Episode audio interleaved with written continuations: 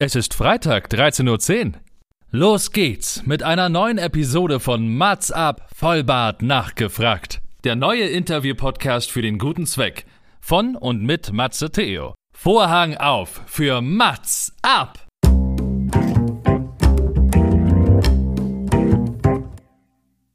Mats ab, Vollbart nachgefragt ist noch ein neuer Interview-Podcast. Es kommen Leute zu Wort, die Matze Theo, das bin ich. interessant findet und die vorher noch nie die Gelegenheit hatten, ihre spannenden Geschichten zu erzählen. Zehn Fragen, Naja, also fünf. oh, noch fünf. Ja, also zehn in Summe. Oh, egal. Im Anschluss an das Gespräch verabreden sich beide zu einer guten Tat. Mats ab, Erika die Witt.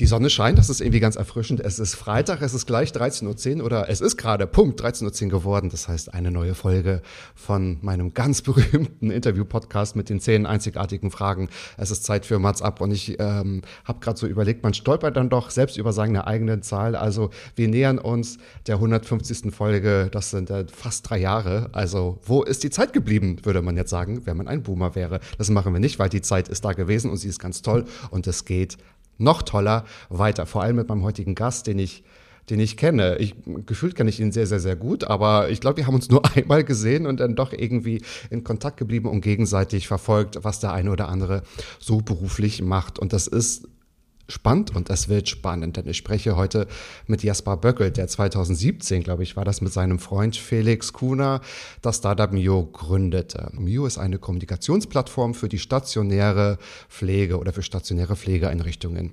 Die innovative App ermöglicht also den intuitiven Austausch durch Fotos, durch Videos, Sprachnachrichten und Videotelefonie. Das heißt, per Klick können Bewohner, Mitarbeiter, Angehörige oder andere Dienstleister miteinander kommunizieren. Das klingt zu simpel und zu logisch war es aber nicht immer.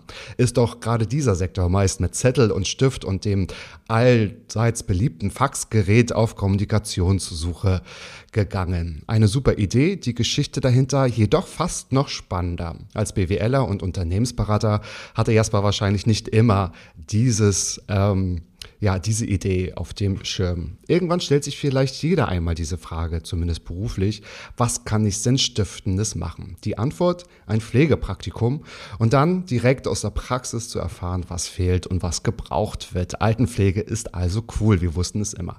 Was bewegt einen Gründer bei dieser schier unlösbaren Aufgabe? Welche Fragen kreisen einem durch den Kopf? Zehn einzigartige Fragen aus diesem Grund an Jasper Böckel. Herzlich willkommen. Schön, dass du mein Gast bist. Hi Matze, schön da zu sein. Danke dir. Freue mich auch. Freue mich auch. Ähm, ich habe gerade überlegt, wann haben wir uns das allererste Mal getroffen? Tatsächlich bei einer Veranstaltung. Es war 2019 oder so.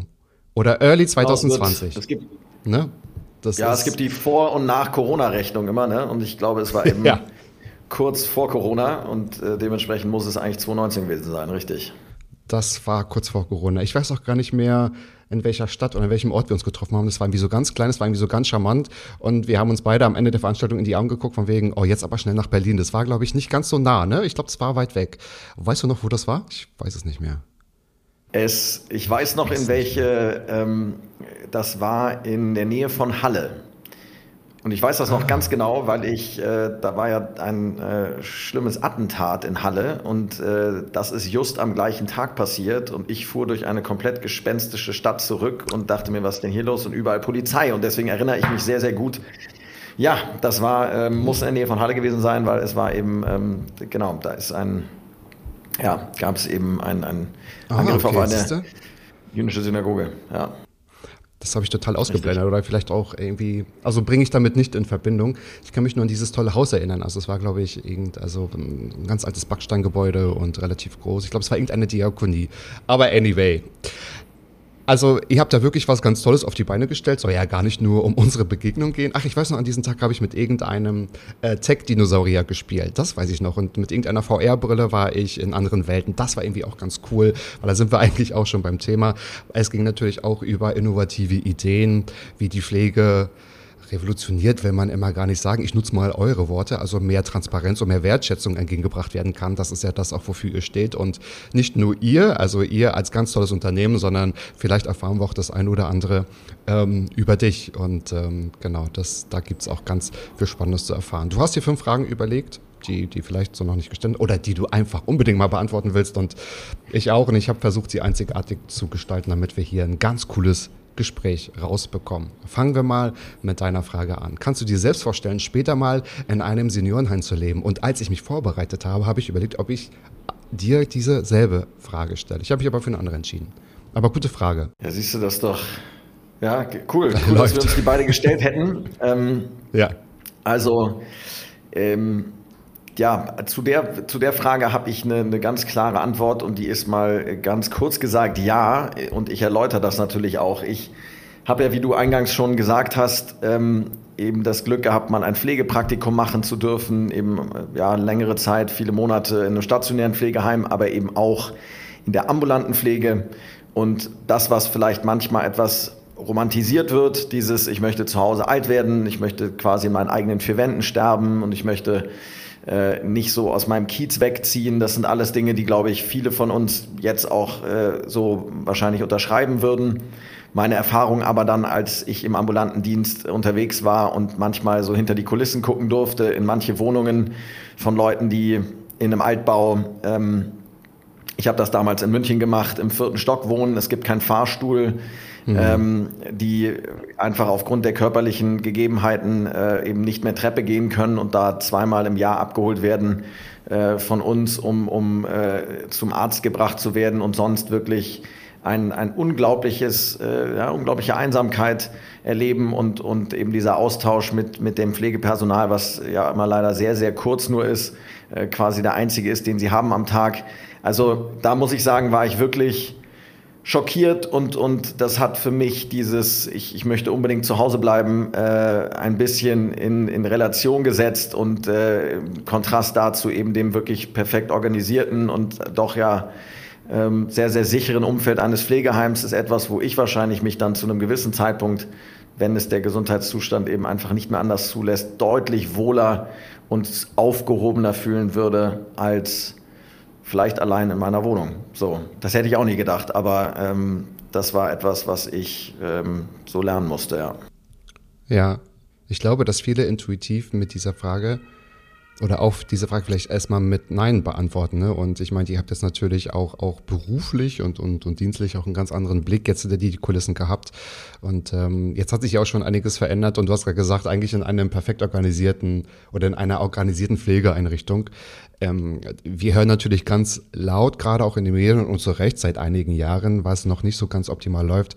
Aber bist du jetzt generell zuversichtlich, dass sich vieles noch verbessern wird. Also vielleicht auch durch, durch mehr mm, durch mehr Startups, die das noch alles vielleicht äh, besser organisieren. Ich meine, klar, es braucht natürlich auch Menschen, aber wie zuversichtlich schaust du eigentlich so in die Pflegezukunft?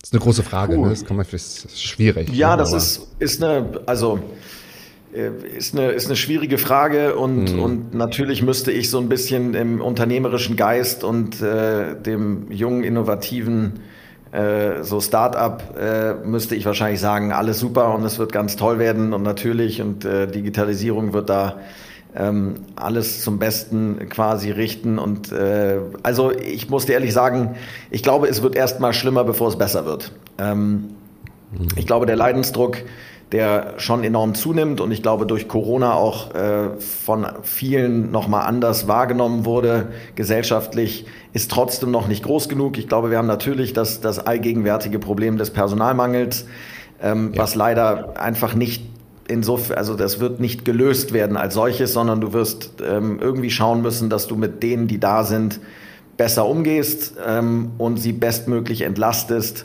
damit sie auch wirklich nur das machen, wofür sie essentiell gebraucht werden. Und ähm, so weit sind wir noch nicht. Und da eben leider gleichzeitig immer mehr Leute alt werden, der demografische Wandel, das ist, äh, brauche ich dir nicht erzählen, das ist kein Geheimnis.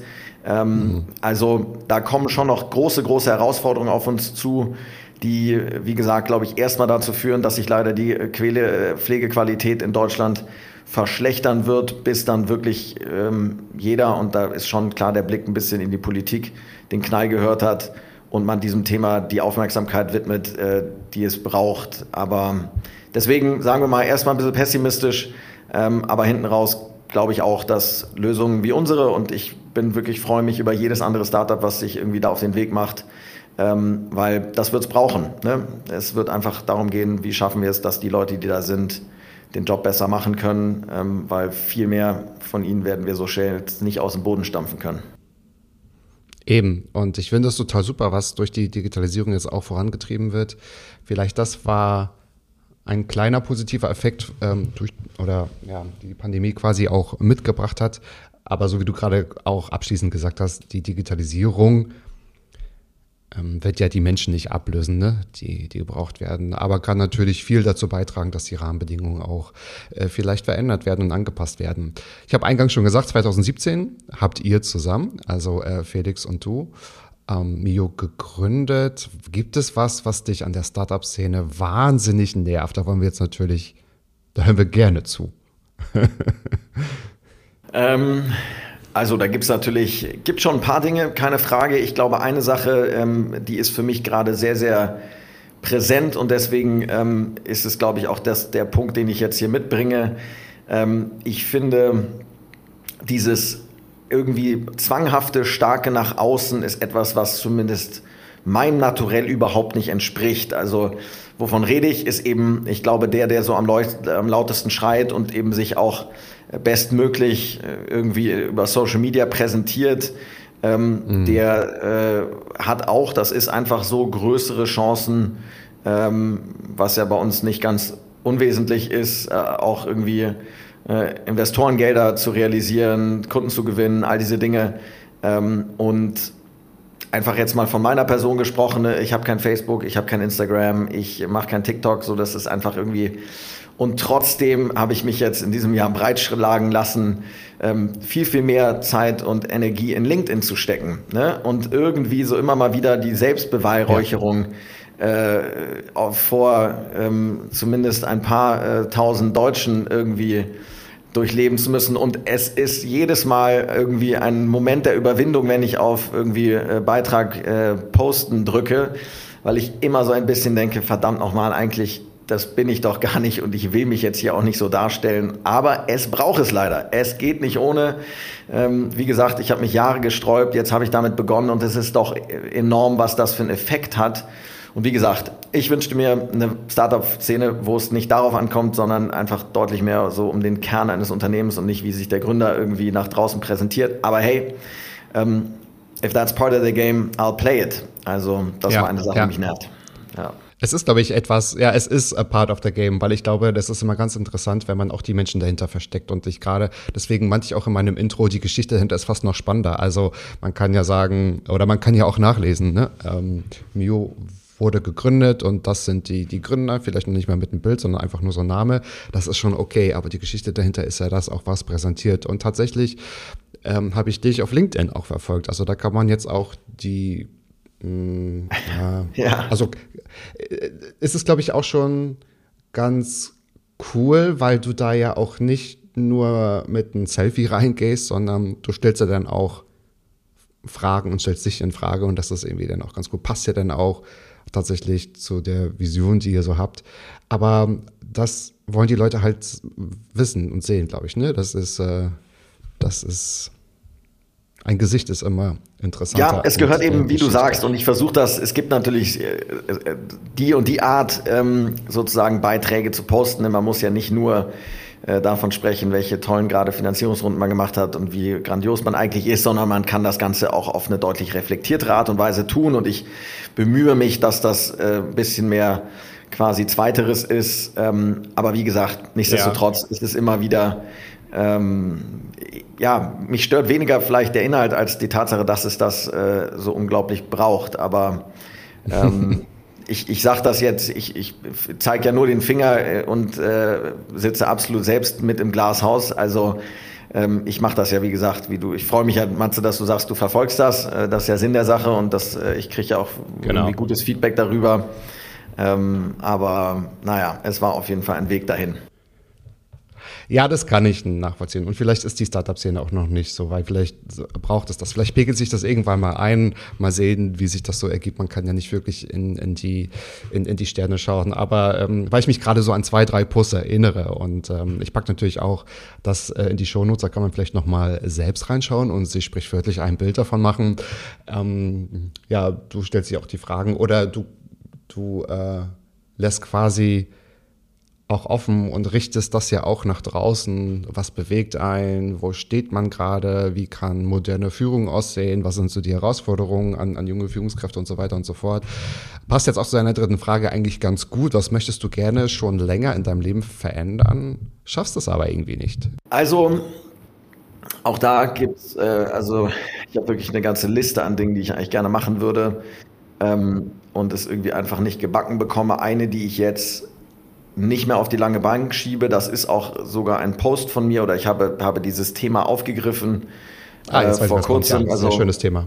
Du weißt, was kommt. Ja, es ist ähm, hm. und, und für mich ja, im, im breiteren Sinne super äh, präsent und, und quasi aktuell. Also ähm, so angefangen hat der Gedanke mit, also wirklich seit Jahren äh, versucht mein Vater mich irgendwie dazu zu bewegen, mit ihm in Urlaub zu fahren. Ähm, er, mhm. er, ist mittlerweile pensioniert, hat somit Zeit ähm, und gleichzeitig äh, bin ich gerade so in der wahrscheinlich beruflich so intensivsten Phase und so habe ich das äh, Jahr um Jahr geschoben, dachte, ja, jetzt gerade ist, wie auch immer, jetzt machen wir eine Finanzierungsrunde, jetzt ist gerade dies und jetzt ist das und jetzt mache ich das schon ein paar Jährchen und irgendwie jedes Jahr habe ich vermeintlich etwas Wichtigeres zu tun und ähm, jetzt wird mein Vater äh, in drei Monaten 80 und es war wirklich, man würde glauben, ich habe ja sozusagen weiß ja, wie alt er ist und ich weiß ja, dass er irgendwann 80 wird und trotzdem kam das für mich echt wie ein Schock. Ähm, und ich habe realisiert, man, ich habe das jetzt verschoben und verschoben jedes Jahr. Und wer weiß, wie lange ich überhaupt diese Chance noch habe und er auch noch in einem gesundheitlichen Zustand ist, dass es irgendwie uns beiden richtig Freude bereitet ähm, und habe mich da extrem über mich geärgert, glaube ich. Ähm, auch über meine Inkompetenz, vielleicht meine Zeit so zu managen, dass beides geht, ne? weil zu glauben, nur weil ich jetzt Unternehmer bin, kann ich nicht mal hier eine Woche Urlaub machen. Das ist ja absoluter Quatsch. Das ist einfach, ähm, ja, mangelnde Disziplin. Aber eben ganz präsent an diesem Beispiel habe ich mich einfach, habe ich gesagt, komme was wolle, es ist mir eigentlich alles andere scheißegal. Und äh, das meine ich auch so. Ähm, ich werde dieses Jahr eine Woche One-on-One -on -one mit meinem Vater, was ich mein Leben noch nicht gemacht habe, in Urlaub fahren und das äh, dem ordne ich wirklich vieles, wenn nicht alles unter.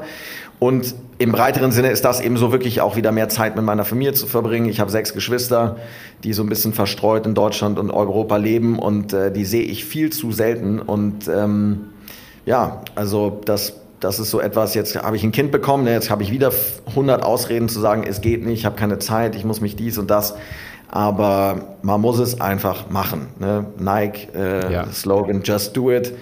Ähm, das nehme ich mir fest vor. Mehr Familie und angefangen mit dem Vater, weil wer weiß, wie lange ich das noch kann. Mhm.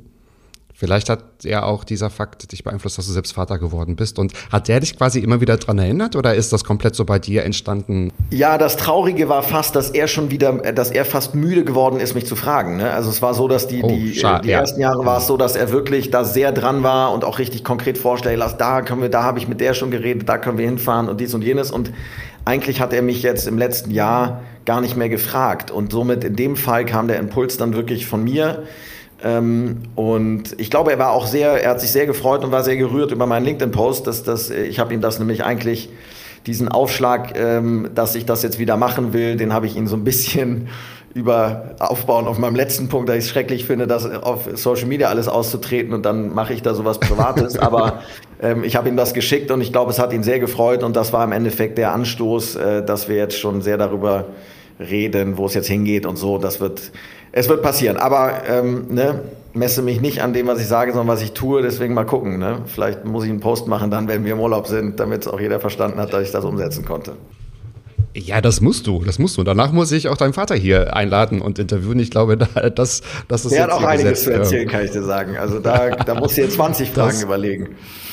Das ja. glaube ich, ja. Vor allem bei, bei sieben Kindern ist es ja, genau, ähm, ja. Fährt er denn mit den anderen auch alleine in den Urlaub? Weil das ist ja wirklich auch was Cooles, wenn man wirklich diese Quality Time so alleine hat. Ne? Ihr wart wahrscheinlich natürlich auch oft als Familie im Urlaub, aber so wie du sagst, nicht alleine mit deinem Vater. Genau, ja, dieses wirklich ähm, mal nur wir zu zweit, also das hat er eben mit seinen anderen, äh, mit meinen anderen Geschwistern allen schon geschafft. Ne? Also sechsmal hat's geklappt, einmal oh, nicht. Oh, oh, also, Jasper, da musst du jetzt aber wirklich ran. Da musst jetzt aber ja, und es ist ja nicht so, als würden meine Geschwister nur auf den Händen sitzen. Ne? Die haben ja auch was zu tun. Ähm, und, eben, äh, eben. Bei, bei weitem mehr als ich, ja, mit irgendwie Frauen und vielen Kindern und trotzdem hat's geklappt. Also es gibt wirklich, ich gehe sowas von, äh, habe keine Ausreden mehr, deswegen lassen wir das Thema lieber, sonst rede ich mich hier nur in ein Loch. Dann äh, gehen wir mal zurück ins Jahr 2017. Ich glaube, da warst du um die 28, glaube ich, ne? Muss es gewesen sein. Ja, genau. Also irgendwie Ende 20. Und ja. ähm, da hast du äh, mit Felix Mio gegründet. Ihr wart, glaube ich, schon befreundet, ne? also ihr, ihr, ihr kanntet euch.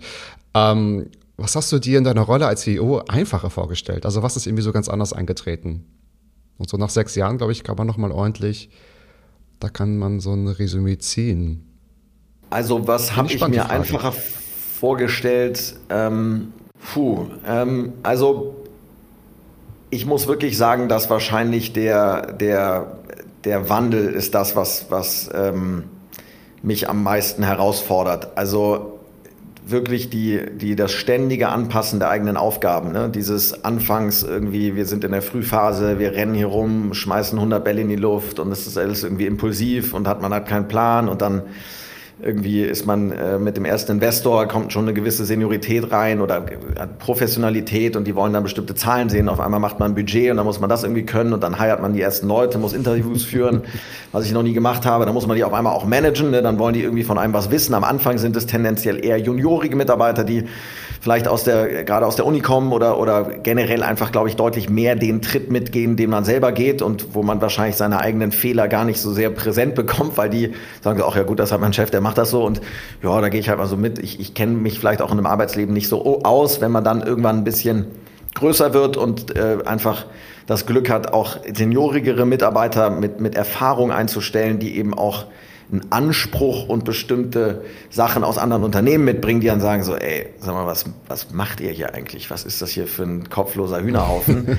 ähm, ja. Und auf einmal muss man solche Leute ne, mit einem ganz, ganz anderen Anspruch an Führung und einem, einem, einem deutlich, ja, die halt auch die kritischen Fragen stellen, auf einmal muss man die irgendwie auch noch irgendwie ja, managen und, und besser machen und, und denen Perspektive aufzeigen. Also das ist schon wirklich ähm, der große Reiz natürlich auch. Ne? Es ist, glaube ich, eine ganz, ganz tolle ähm, Sache, dass man das äh, in, in noch so jungen Jahren alles mal so machen darf. Gleichzeitig ähm, komme ich schon immer wieder an so einen Punkt, wo ich sagte, fuck, jetzt glaubte ich gerade, es so ein bisschen verstanden zu haben und auf einmal ist doch wieder alles anders und ich, ich bin echt wieder ziemlich planlos renne ich hier durch die Gegend. Ich hoffe, das hört jetzt hier keiner unserer Gesellschafter oder zukünftigen. Ähm, aber das ist schon wirklich so. Ne? Also ich glaube, dieses, äh, dieses wirklich Anpassen des eigenen Jobs auf die Gegebenheiten und das dann noch gepaart mit der Tatsache, dass du in einem Markt unterwegs bist, ne? auf einmal ist Corona, so bumm.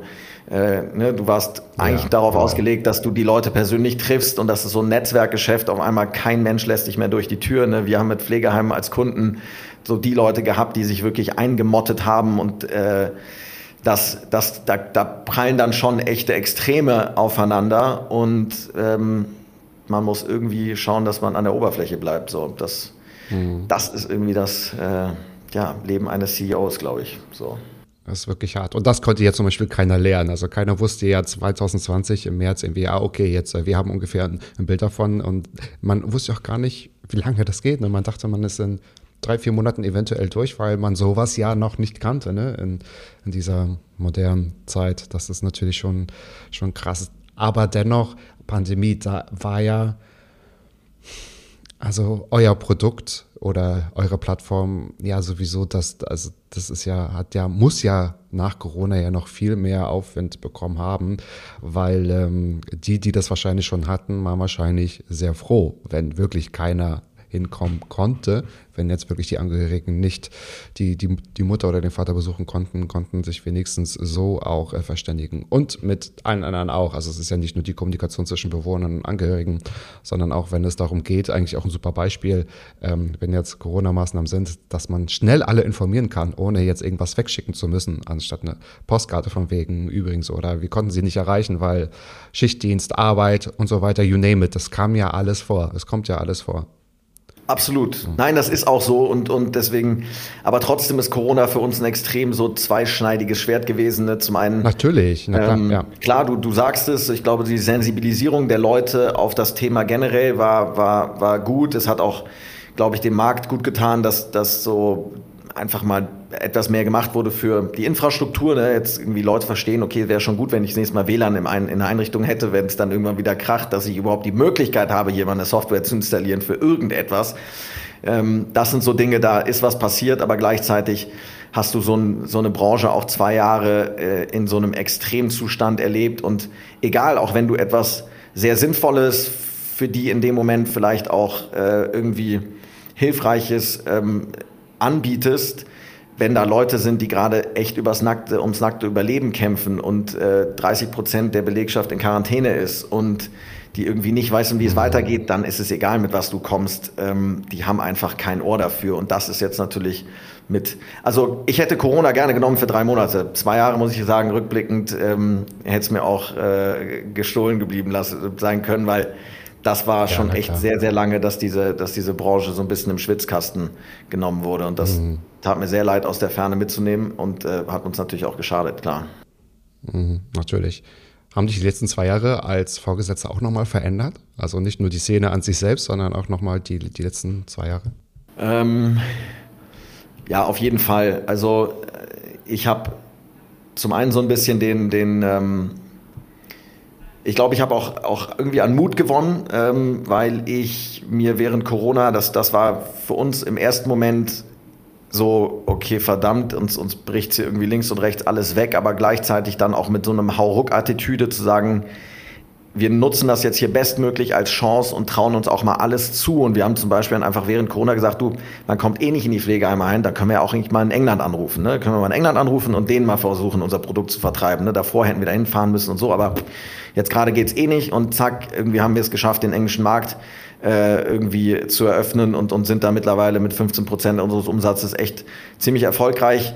Ähm, und äh, wir haben uns da auf einmal Sachen zugetraut. Also so ein bisschen dieses es ist egal, was draußen passiert, so es ist immer noch an uns, äh, unser Glück irgendwie selber zu gestalten. Und man kann sich nicht darauf ausruhen zu sagen, ja, weil jetzt Corona lief schlecht, wir sind pleite gegangen, sondern so, es, es geht irgendwie auch anders. Und ich glaube, diese wirkliche Attitüde, eigentlich egal, was draußen los ist, äh, wenn wir es drinnen gut machen, dann äh, werden wir trotzdem Erfolg haben. Und das, glaube ich, gibt mir Vertrauen in der Zukunft, weil machen wir uns nichts vor, so schnelllebig, wie es gerade so im Umfeld, ja, in der Welt los ist, wird da noch einiges kommen. Und ähm, man muss einfach auf sich gucken. Ähm, und das hat mich, glaube ich, das da war die Hauptsache, die, die ich so als Veränderung in mir wahrgenommen habe. Einfach mehr Mut, mehr Mut.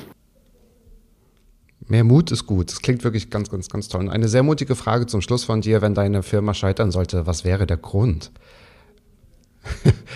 Du hast mich ja nach Fragen gefragt, die mich echt noch äh, keiner, ja, keiner ja, gestellt hat. Das ist so. toll. Das, das, ist auch eine, die, die natürlich keiner gerne ähm, sozusagen sich stellt oder hier vielleicht auch ähm, so breit vor Leuten beantwortet. Aber und das meine ich auch wirklich so aus, aus voller Überzeugung, wenn die Firma scheitert, ähm, also der Fisch stinkt vom Kopf. Das ist so. Ich glaube, es wird im Endeffekt darauf hinauslaufen, wenn äh, das, dass ich meinen Job nicht gut genug gemacht habe. Warum sage ich das?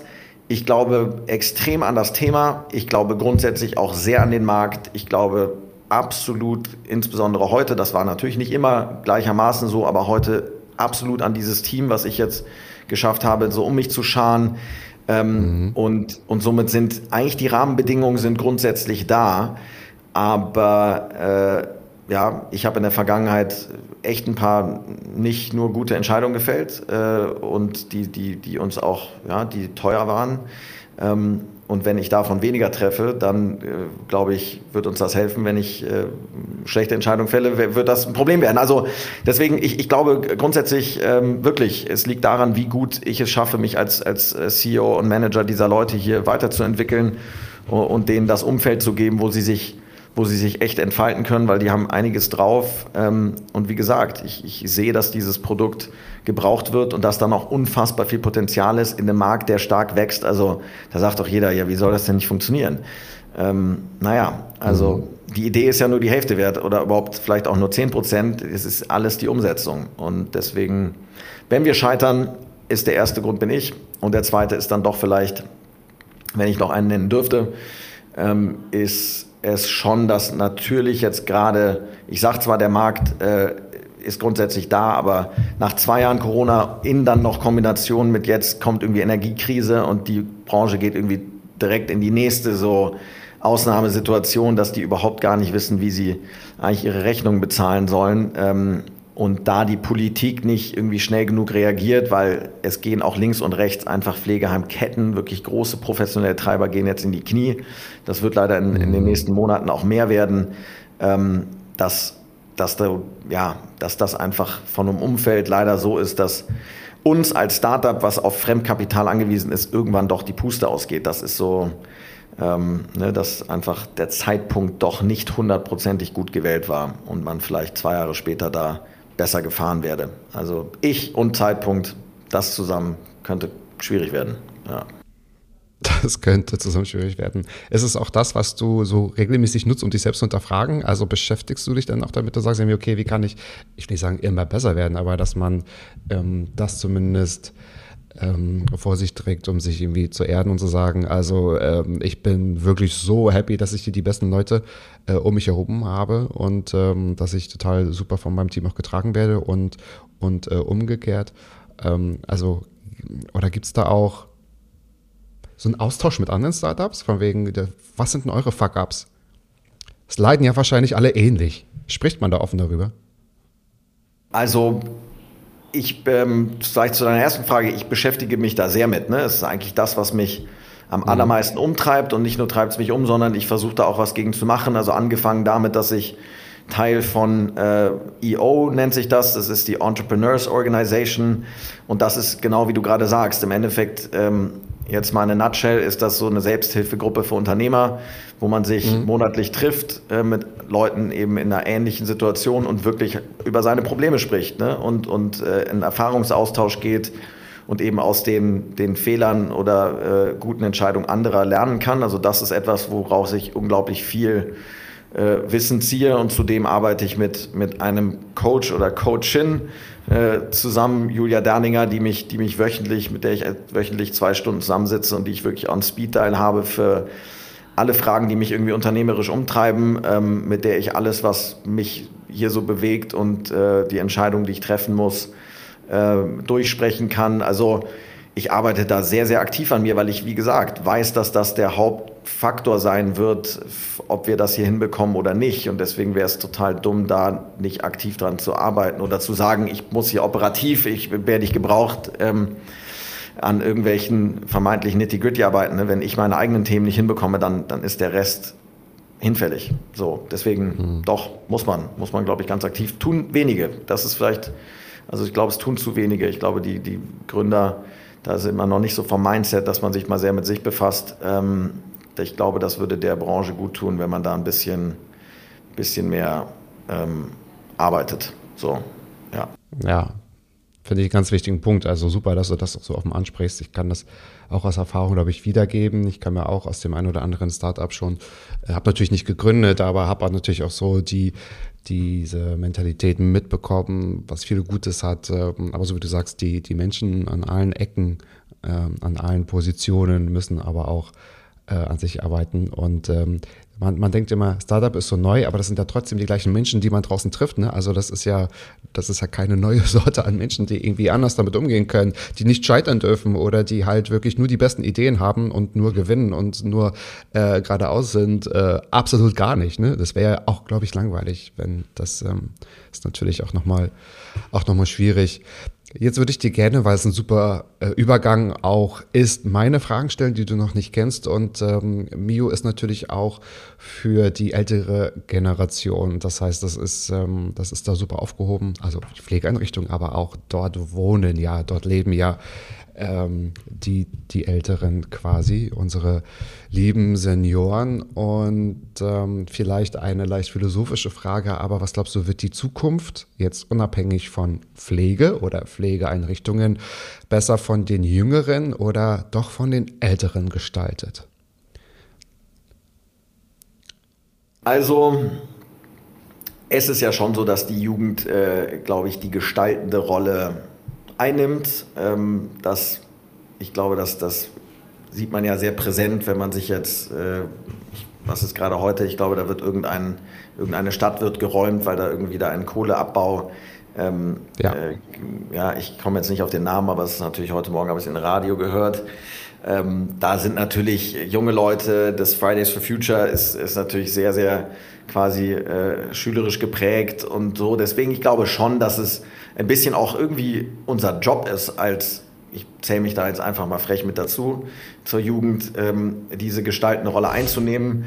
Ähm, ich glaube aber, dass eben ein, ein viel zu geringer Wert auf das gelegt wird, was die ältere Generation noch beitragen kann. Ne? Weil was man gestalten soll, wohin sich die Welt entwickeln soll, das ist so ein Wissen, das kriegen wir nur von den Alten. Ja? Also zu glauben, dass ich mit 16, 17 in der Schule den, die Weisheit mit Löffeln gefressen habe und genau weiß, wie es mit dem Klimawandel ist und warum ich das jetzt so. Mhm. Das ist eben, glaube ich, eine extreme Anmaßung, die wir als Generation so haben, zu glauben, wir haben es alles schon verstanden mit 20.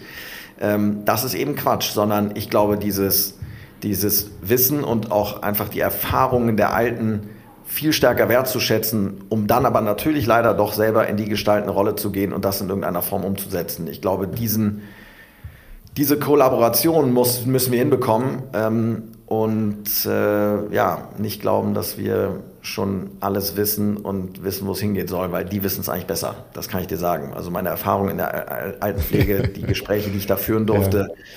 das war echt unfassbar bereichernd und ähm, ja, würde, würde vielen Leuten gut tun, da ein bisschen mehr zuzuhören und denen mehr Raum mhm. zu geben.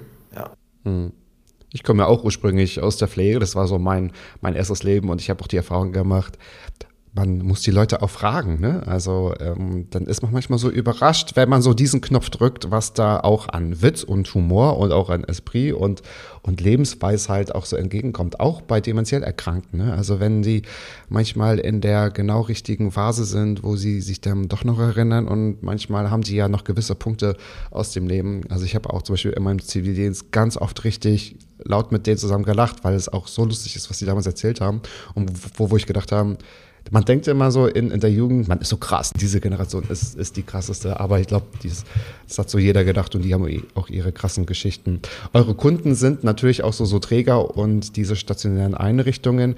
Habt ihr denn aber auch mal so, so Feedbackrunden von den Bewohnern selbst, wo wir sagen, irgendwie, das, das, ähm, das ist super, weil die haben gesagt, das und das ist irgendwie gut oder irgendwie das und das ist nicht so verständlich. Das müsste man anpassen. Also absolut, das ist, glaube ich, auch eine, eine, eine Sache, die wir lernen mussten. Ich glaube, wir haben am Anfang äh, den Fehler begangen, dass wir uns eben sehr um unsere unmittelbaren Nutzer gekümmert haben und ähm, ja, so ein bisschen die Bewohner, äh, über die die Kommunikation ja generell geht und die ja quasi im Zentrum, mhm. ne? also warum wollen wir den Mitarbeiter entlasten, dass er besser mit der Apotheke irgendwie chattet, anstatt zu faxen und so ist ja immer wieder, um eine bessere Pflege für den Bewohner ähm, irgendwie machen zu können.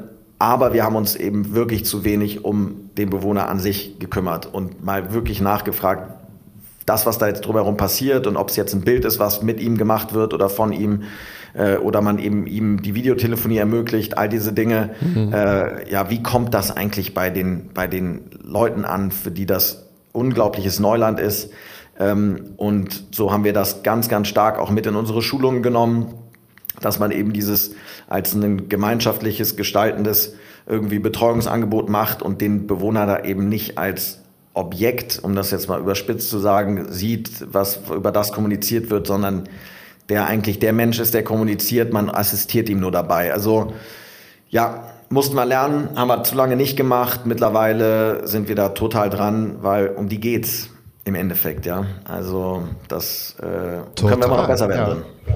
Ja. ja, und du hast es schon gesagt, eigentlich wäre das gut, wenn jeder mal die Erfahrung in der Pflege machen würde. Und Altenpflege oder generelle Pflege ist, glaube ich, immer sehr, sehr, ähm, also das verändert, glaube ich, auch einen, ne? weil dann man, man sieht so in, in, in die Zukunft und ähm, ich glaube, es ist nochmal äh, besser zu verstehen, dass das, mh, hm, wenn jetzt wenn die ältere Generation in Pflegeeinrichtungen äh, sind oder ist, dann ist die ja nicht abgeschrieben. Die haben genauso viele Wünsche, die haben genauso viele Bedürfnisse, die haben genauso viel äh, Bedarf an Austausch und Kommunikation und ähm, demografischer Wandel. Hashtag demografischer Wandel, es werden ja auch tatsächlich immer mehr. Ne?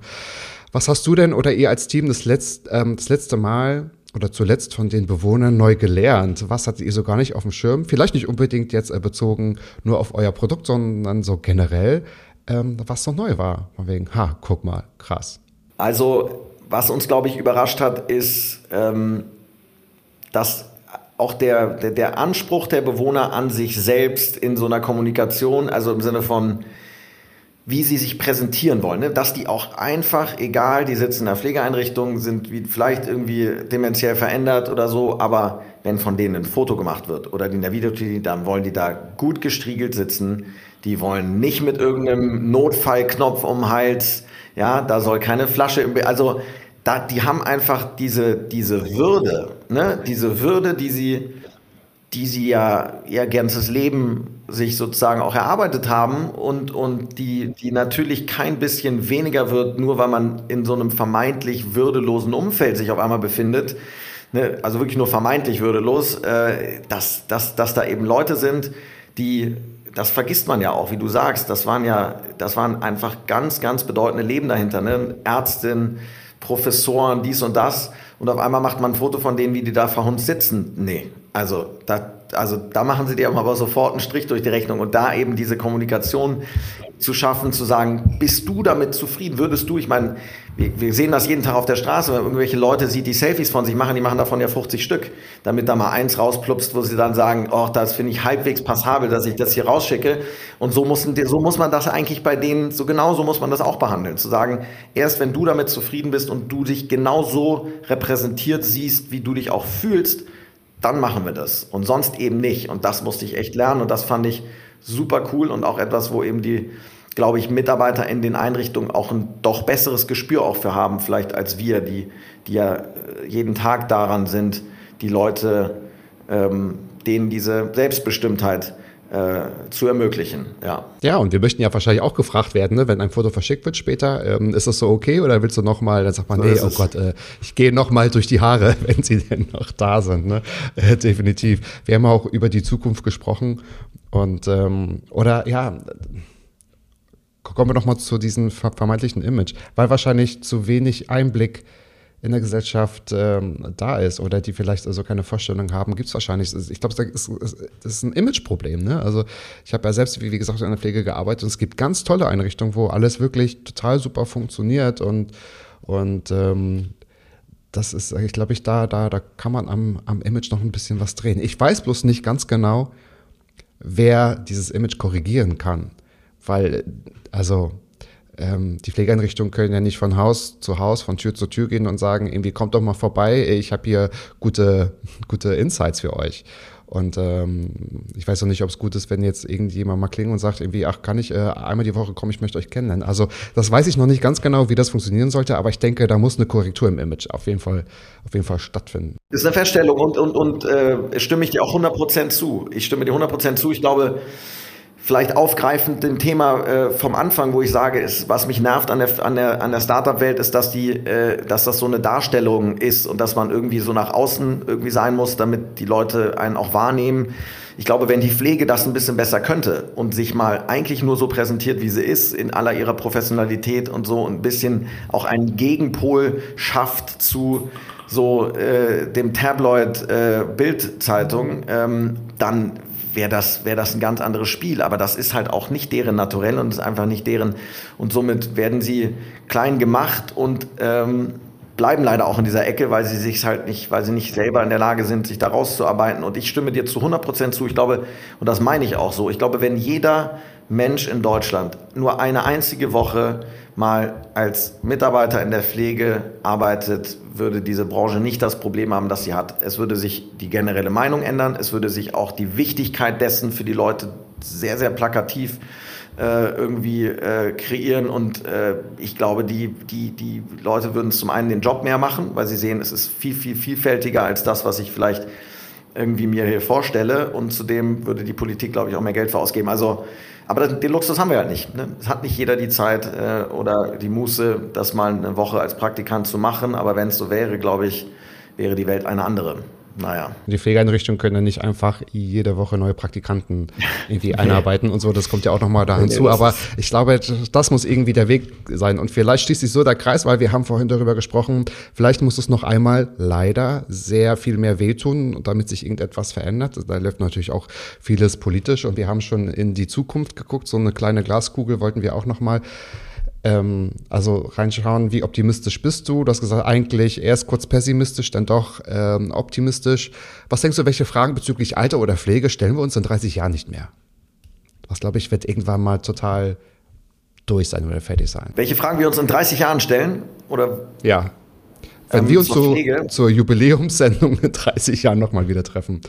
Vielleicht sind wir, dann sitzen wir beide vielleicht im Seniorenheim, aber da haben wir auch Zeit und gutes Equipment. Ja, ja, genau. Das, das cool. und bessere Internetverbindung als heute. Können wir so einen äh, Podcast-Marathon machen, dann können wir da 24 Stunden lernen. ja.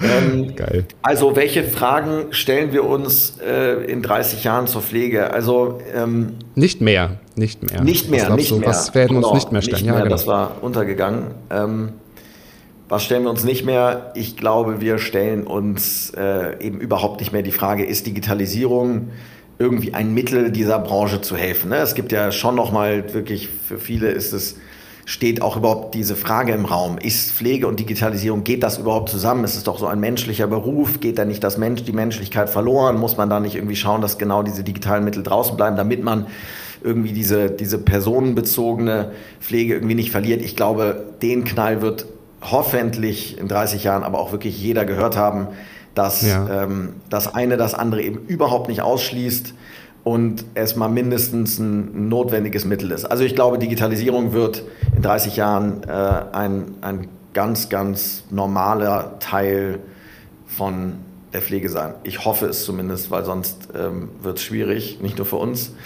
Ähm, also das glaube ich zum, äh, zum jeden Fall und ich glaube, es stellt sich dann auch nicht mehr die Frage so, ähm, so sehr, was möchte ich eigentlich? Ich glaube im Sinne von, ja, ich würde gerne zu Hause irgendwie bleiben, einfach es wird an manchen Orten dieses Angebot gar nicht mehr geben. Ich glaube, leider werden wir uns darauf einstellen müssen, dass ähm, man sich ein bisschen mehr der Struktur unterordnen muss und äh, es vielleicht auch sogar so sein wird, dass ja, wieder, äh, ja, wenn, der, wenn der Wohnraum nicht geschaffen wird, also äh, stelle ich mir die Frage, will ich ein Einzelzimmer? Ja, kann sein, dass es das dann auch nicht mehr gibt. Vielleicht muss man dann wieder ein Doppelzimmer. Ich weiß, die haben die alle abgeschafft. Ja. Aber also ich glaube, wir, wir haben auch ein wirklich sehr, sehr hohes Niveau eigentlich an der Qualität der Pflege in Deutschland. Das vergessen die meisten Leute.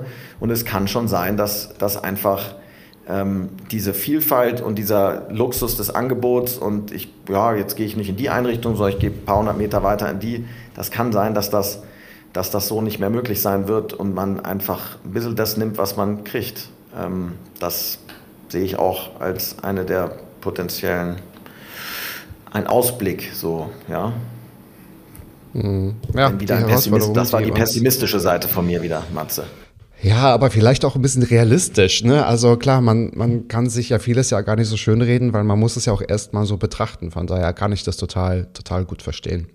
Und ich habe mir auf meinem äh, Jasper-Blog vollgekritzelt, nämlich auch die Notiz gemacht von deinem Post, dass dein Vater jetzt 80 wird und ihr gerne mal einen One-to-One-Urlaub machen wollt. Du bist gerade Vater geworden oder Ende letzten Jahres oder Mitte letzten Jahres, glaube ich, irgendwie im August oder September, glaube ich, kann ich mich dran erinnern. Ähm, ja welche Erfahrungen sollte man im Leben einfach mal gemacht haben? Was eint uns Menschen? Was denkst du? Eine große Frage zum Schluss. Fast zum Schluss, danach kommt die Lieblingsfrage.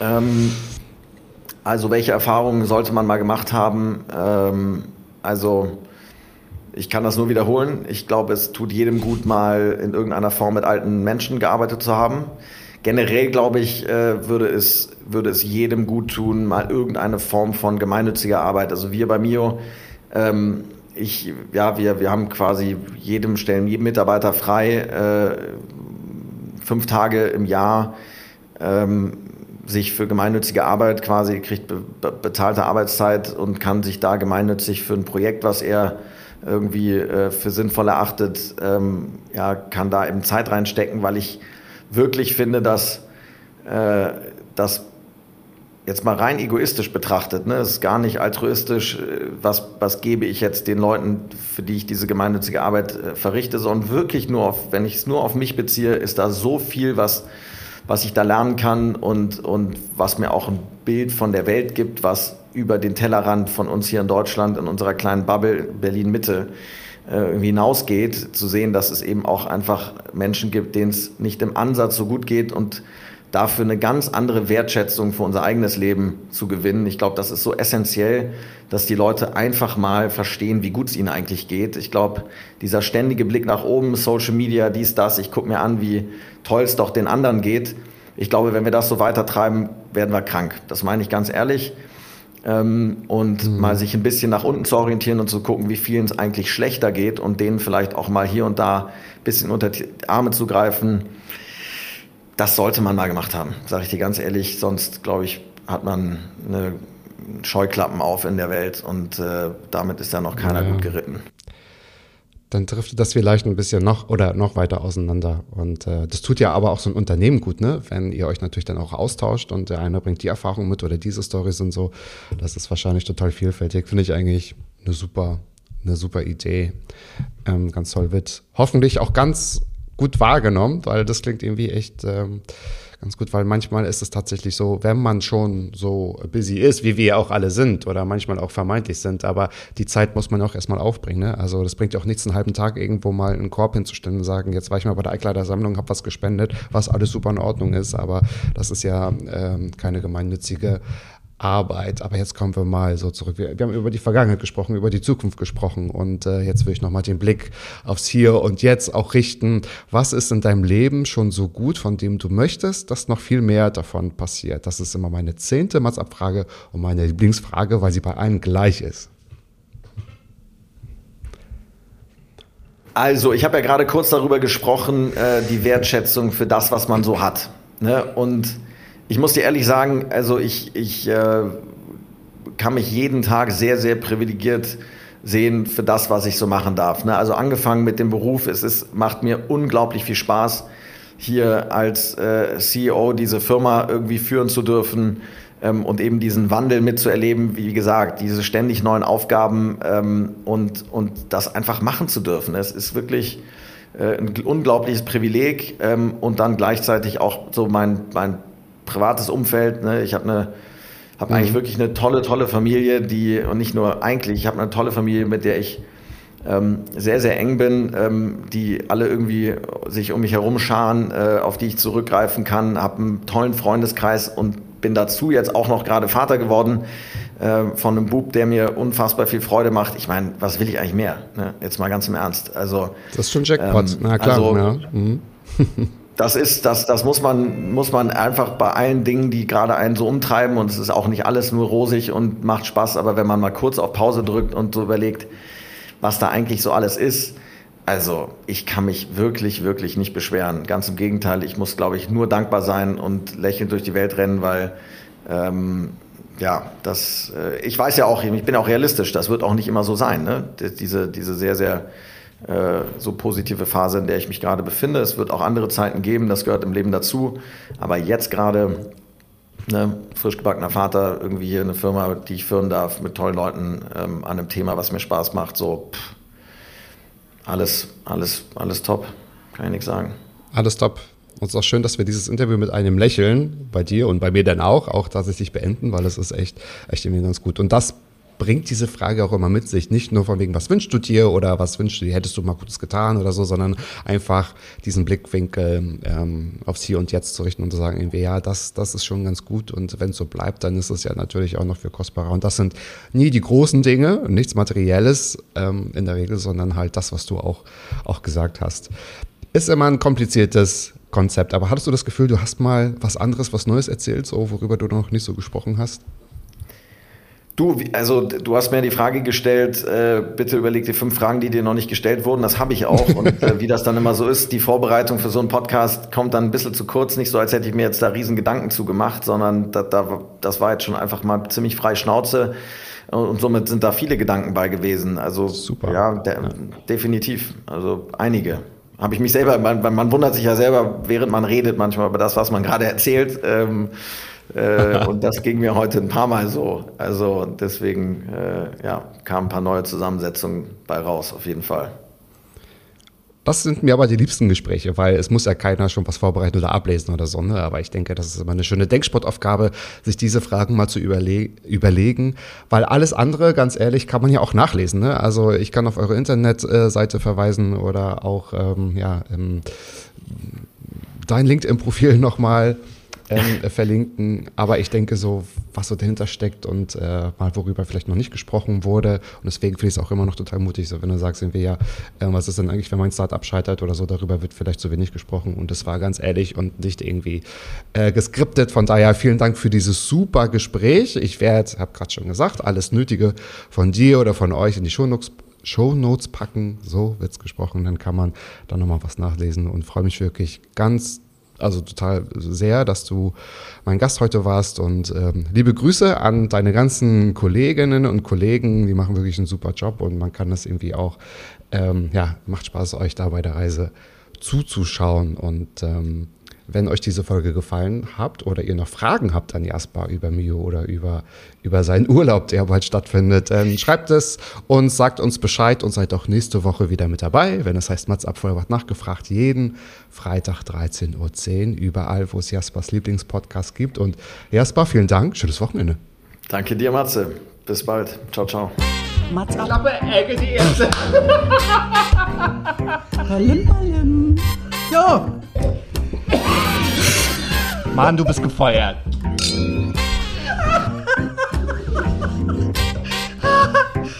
Ich war noch in der Probezeit.